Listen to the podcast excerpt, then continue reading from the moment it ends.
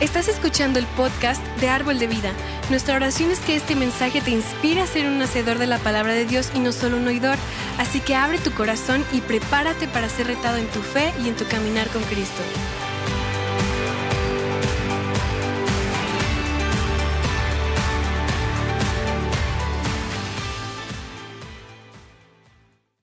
Hola, buenas noches. Bienvenidos todos a nuestro estudio bíblico. Bienvenidos a todos los que se están conectando. Es un gusto, es un placer estar con ustedes y poder compartir un poco de la palabra de Dios. Sean todos bienvenidos. Gracias, de veras gracias por estar aquí con nosotros. Y hoy, hoy yo quiero compartir con ustedes un tema muy importante, sino uno de los más importantes. Y el tema es el amor incondicional de Dios. A veces nos cuesta confiar en este amor incondicional, pero vamos a ver lo que dice el apóstol Pablo en Efesios 2, versículos 4 y 5. Dice, pero Dios, que es rico en misericordia, por su gran amor como nos amó, aun estando nosotros muertos en nuestros delitos y pecados, nos dio vida juntamente con Cristo por gracia son salvos. Y antes de esto, el apóstol Pablo está hablando que éramos por naturaleza hijos de ira, estábamos muertos en nuestros pecados, en nuestros delitos, pero esa palabra pero hace toda la diferencia. Sí, pero Dios, que es rico en misericordia, dice que nos amó aún estando nosotros en esa situación de pecado. Dios nos ama porque Él es amor. Su esencia es amor, no porque nosotros seamos merecedores de ese amor. Dios nos ha dado emociones y sensaciones y a veces cuando nosotros estamos pasando por situaciones complicadas, puede que, pensemos o que digamos, no siento que Dios me ame, pero independientemente de lo que sentimos, Dios nos ama por su gracia. Y gracia significa regalo inmerecido. Gracia es que Dios nos da aún sin merecerlo. No es en base a la situación que estamos pasando o a nuestro comportamiento. Es por su gracia, por su regalo inmerecido para nosotros. Romanos 5, 8 dice, mas Dios muestra su amor para con nosotros en que siendo aún pecadores, Cristo murió por nosotros. Dios nos amó siendo aún pecadores, tanto que murió por nosotros. Entonces, ¿cuánto más nos amará ahora que somos sus hijos, que hemos nacido de nuevo. Y muchas veces la enseñanza es, ven al Señor Jesucristo tal como eres. Y si eres pecador, bueno, pues esto significa que reúnes los requisitos. Y ofrecemos gracia a un hombre perdido y pues eso está bien, eso es lo que Jesús nos mandó hacer. Eso es, eso es eh, lo que Jesús nos mandó a compartir su palabra, a compartir el Evangelio. Pero a veces no somos consistentes, no somos congruentes en lo que enseñamos. Porque si esa misma persona regresa la siguiente semana con la misma condición de pecado que recibió a Jesús, pues el mismo que ofreció gracia, para sus pecados, le recrimina diciendo, mm, Dios está enojado contigo, tienes que cambiar esto, tienes que cambiar esto otro. Si no cambias esta situación, Dios no te va a bendecir. Mm, si sigues en lo mismo, pues Dios no va a contestar tus oraciones. Arrepiéntete. ¿Y qué estamos viendo aquí? Una semana ofrecemos gracia para el pecado y la otra, condenación para el mismo pecado. entonces la persona se preguntará, ¿de verdad Dios me ama? ¿De verdad Dios me habrá perdonado? Pues sí, pero vas, vas a tener que leer más tu Biblia, vas a tener que orar, vas a tener que ir a la iglesia, dar tus diezmos y empezamos a dar reglas y reglas y reglas y reglas. Y de repente ese sentimiento que tenía la persona, que Dios lo amaba y lo había perdonado por su gracia, es reemplazado por otro pensamiento. Para que Dios me ame, entonces tengo que hacer cosas, tengo que hacer cosas para agradarlo, tengo que seguir todas estas reglas para agradar a Dios, para ganarme su amor, su gracia y su favor. Y lo que sucede en estos casos es que dejamos de poner la fe en la gracia y la ponemos en los méritos. Esto se llama meritocracia. ¿Sabes lo que significa? Es lograr lo que uno se propone por su propio esfuerzo y talento. Y en lugar de poner nuestros ojos en los méritos de Cristo, en su gracia, los ponemos en nuestros propios, en nuestros propios méritos, en nuestros propios logros. Y ahí es donde empieza esa lucha por ganarnos el amor y el favor de Dios. Por eso es que la gente dice, no, yo siento que Dios no me ama, yo siento que Dios no me escucha, yo siento que Dios, no, no importa lo que tú sientas, Dios es fiel, Dios es amor y Él te ama incondicionalmente, a pesar de tus fallas, a pesar de tus errores. Colosenses 2.6 dice, por tanto, de la misma manera que habéis recibido del Señor, andad en Él. Entonces, si recibimos al Señor y fuimos amados y perdonados por su gracia, tenemos que seguir andando en eso mismo, en su perdón, en su amor incondicional y en su gracia. Y sabes que no es algo que solamente eh, nos esté pasando a nosotros. Algo así parecido le pasó a los Gálatas.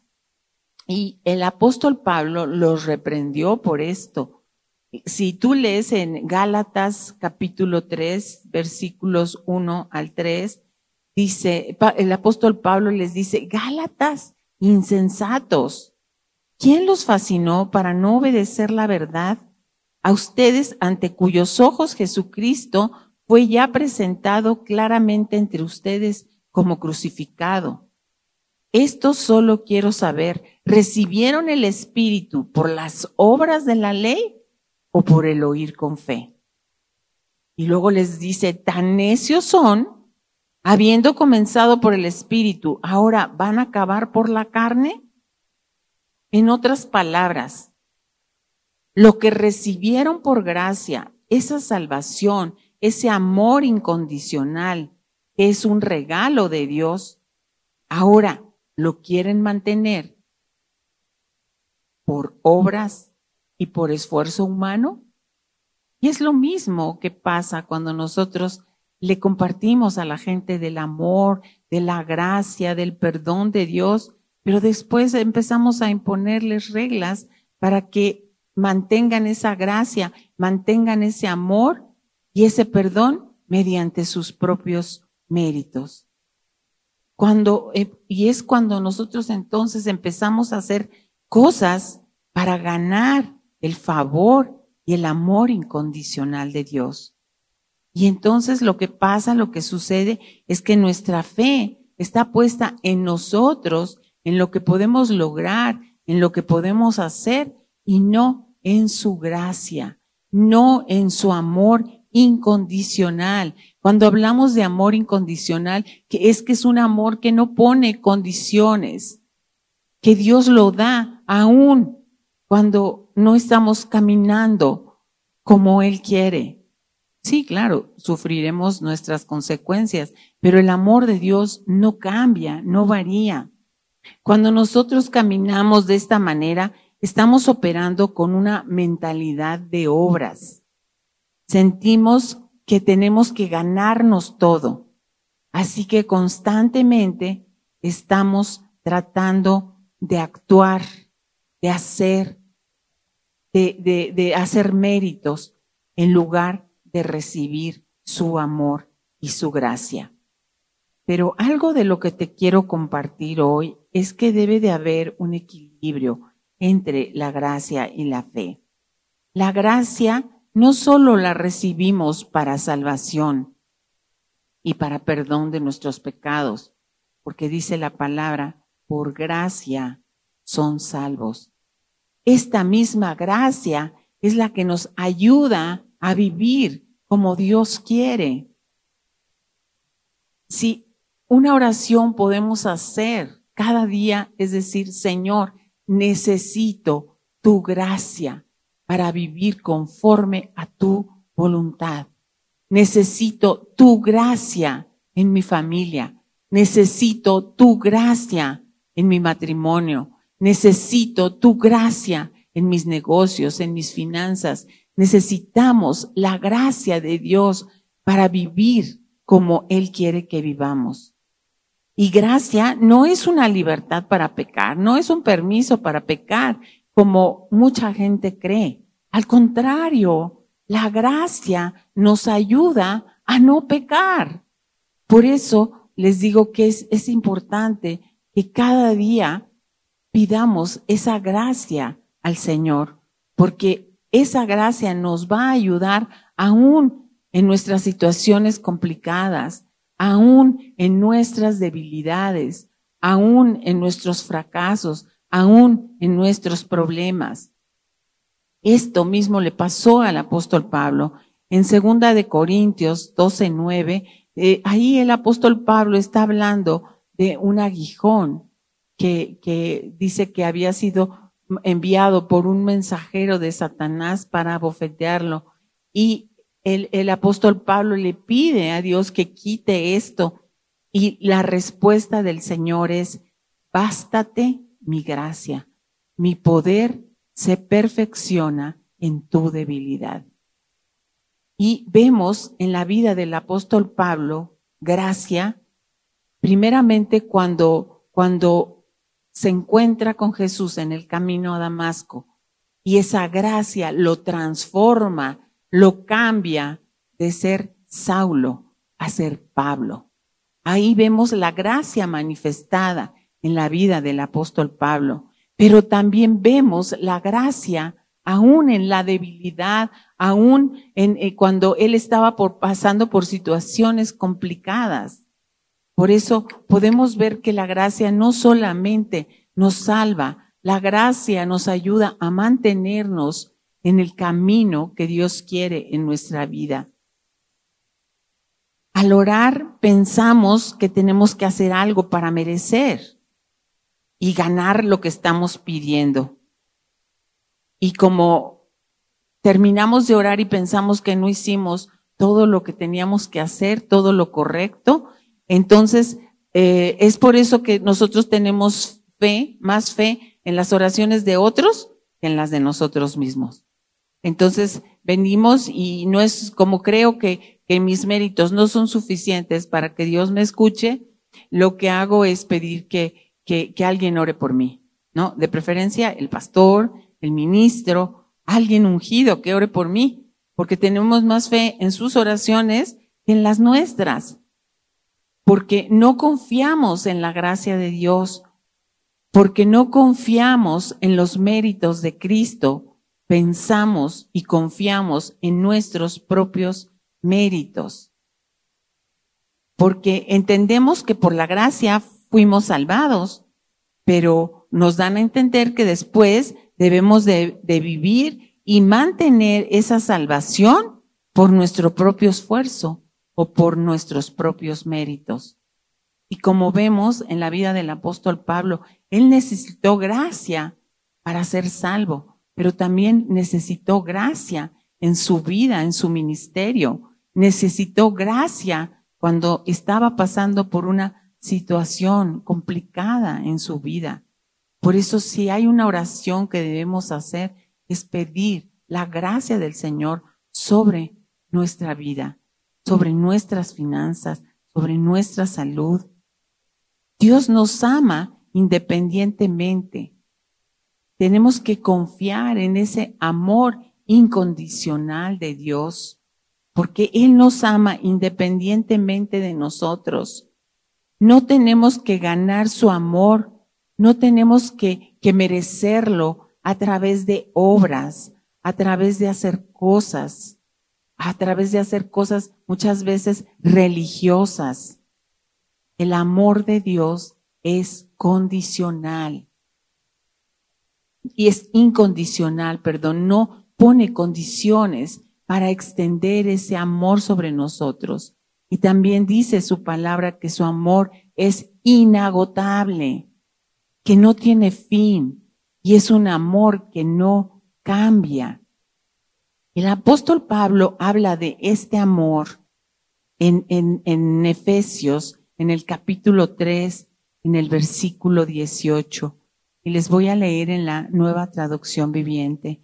Dice, espero que puedan comprender como corresponde a todo el pueblo de Dios cuán ancho, cuán largo, cuán alto y cuán profundo es su amor. Es, es, muy interesante lo que dice aquí el apóstol Pablo. Dice que espera, de verdad, él confía, espera en que, en que el pueblo de Dios, nosotros, la iglesia, el, el cuerpo de Cristo, podamos entender, podamos comprender el amor de Dios que dice que es ancho, es largo, es alto y es profundo. O sea que estamos rodeados del amor de Dios. El amor de Dios por nosotros nunca, nunca ha dependido de algo que nosotros hayamos hecho o podamos hacer para ganarlo. Dice, como les decía antes, que Él nos amó aun cuando estábamos muertos en nuestros pecados y en nuestros delitos. Si realmente nosotros logramos comprender el amor incondicional de Dios, nuestra fe va a ser desatada, nuestra fe va a crecer.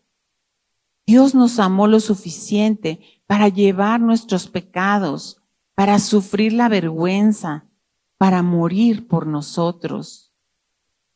Romanos 8:32 es una escritura que, me encanta, que, que me gusta, que la repito constantemente y dice, el que no escatimó ni a su propio Hijo, ¿cómo no nos dará con él todas las cosas?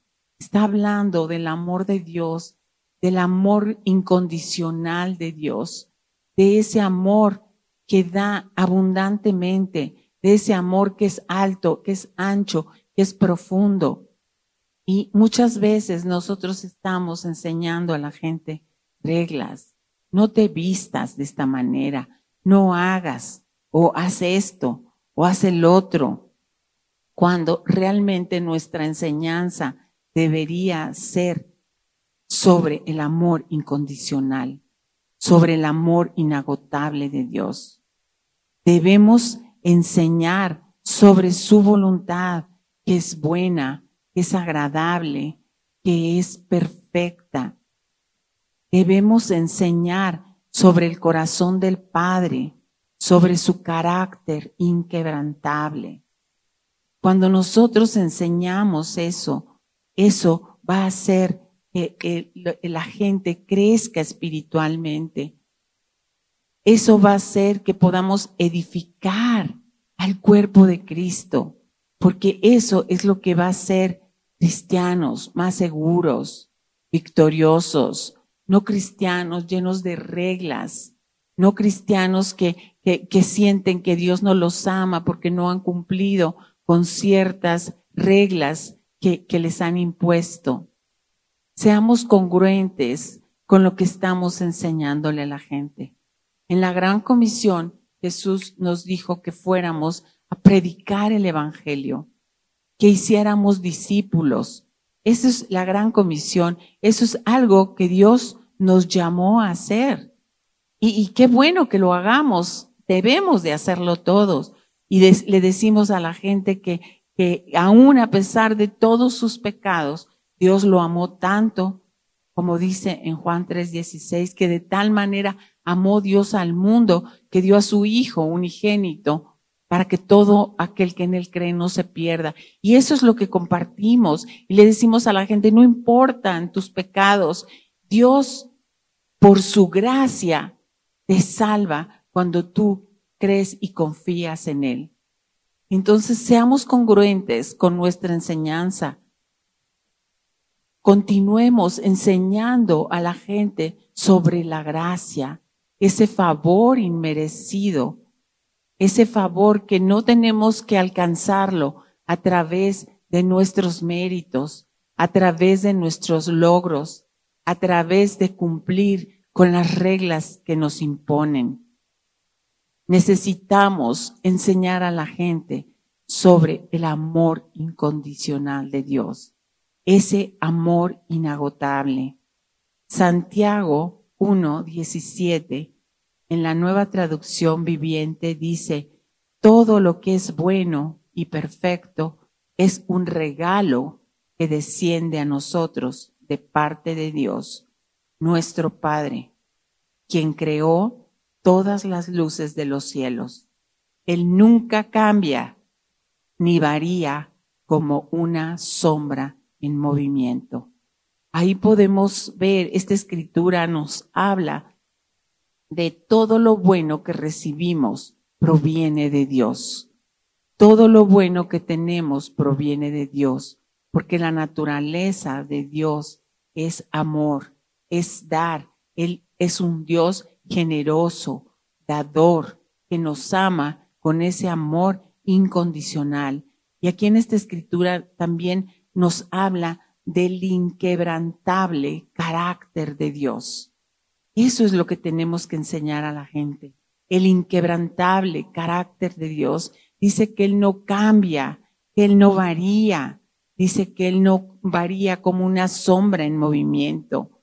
Sí, Él es ayer, Él es el mismo ayer, hoy y por los siglos. El mismo que por su gracia te salvó, es el mismo que con su gracia te va a sostener en tu vida es el mismo que con su gracia te va a ayudar cuando estás en situaciones complicadas, en situaciones difíciles.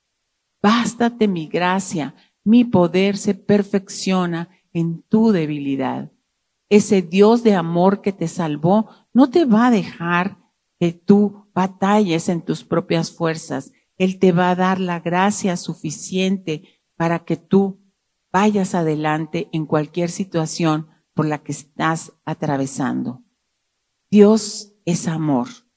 Dios tiene, su voluntad es buena, es agradable y es perfecta. Pero dice en Romanos 12.2 que solamente con una mente renovada, con una mente llena de la palabra de Dios, del conocimiento de Dios, es que vamos a poder entender esa voluntad de Dios buena, agradable y perfecta. Y también tenemos que confiar que ese amor incondicional de Dios es el que tiene planes de bien para ti y tiene un futuro y una esperanza. Necesitamos, en lugar de enseñar reglas y que la gente tiene que ganarse el amor, el favor de Dios, a través de hacer cosas necesitamos enseñar y recalcar que el amor de Dios es incondicional, es inagotable y sobre todo hacer hincapié en el carácter inquebrantable de Dios. Él nunca cambia. El mismo Dios que los salvó por su gracia los va a ayudar a vivir esa, esta vida que Él quiere que vivamos. todo lo bueno, todo lo que recibimos, bueno, proviene de Dios. A veces pensamos, ay, qué suerte o qué casualidad cuando recibimos algo bueno, pero necesitamos centrar nuestra vista en que es Dios el que está enviando estas cosas buenas, estas bendiciones sobre nuestra vida. Porque el amor de Dios nunca, nunca ha dependido de lo que nosotros hayamos hecho. Porque aun cuando éramos pecadores, dice que Él murió por nosotros. Él dio su vida por nosotros, independientemente de que de lo que nosotros hubiéramos hecho. Entonces, seamos congruentes, compartamos del amor incondicional de Dios, compartamos de esa gracia que salva, pero también compartamos de esa gracia que nos ayuda a cumplir su voluntad mientras caminamos aún en las circunstancias complicadas o difíciles por las que podamos atravesar. Dios nunca cambia. Él tiene un carácter inquebrantable y Él es amor y Él quiere dar ese amor independientemente de todo. No centres tu fe en tus méritos, centra tu fe en los méritos de Cristo en la cruz del Calvario. Amén. Pues muchas gracias, de verdad gracias por, por, conectarte con nosotros cada miércoles y pues te esperamos el próximo miércoles y el domingo en nuestras dos reuniones, 10 y 12.30. Dios te bendice. Muchas gracias.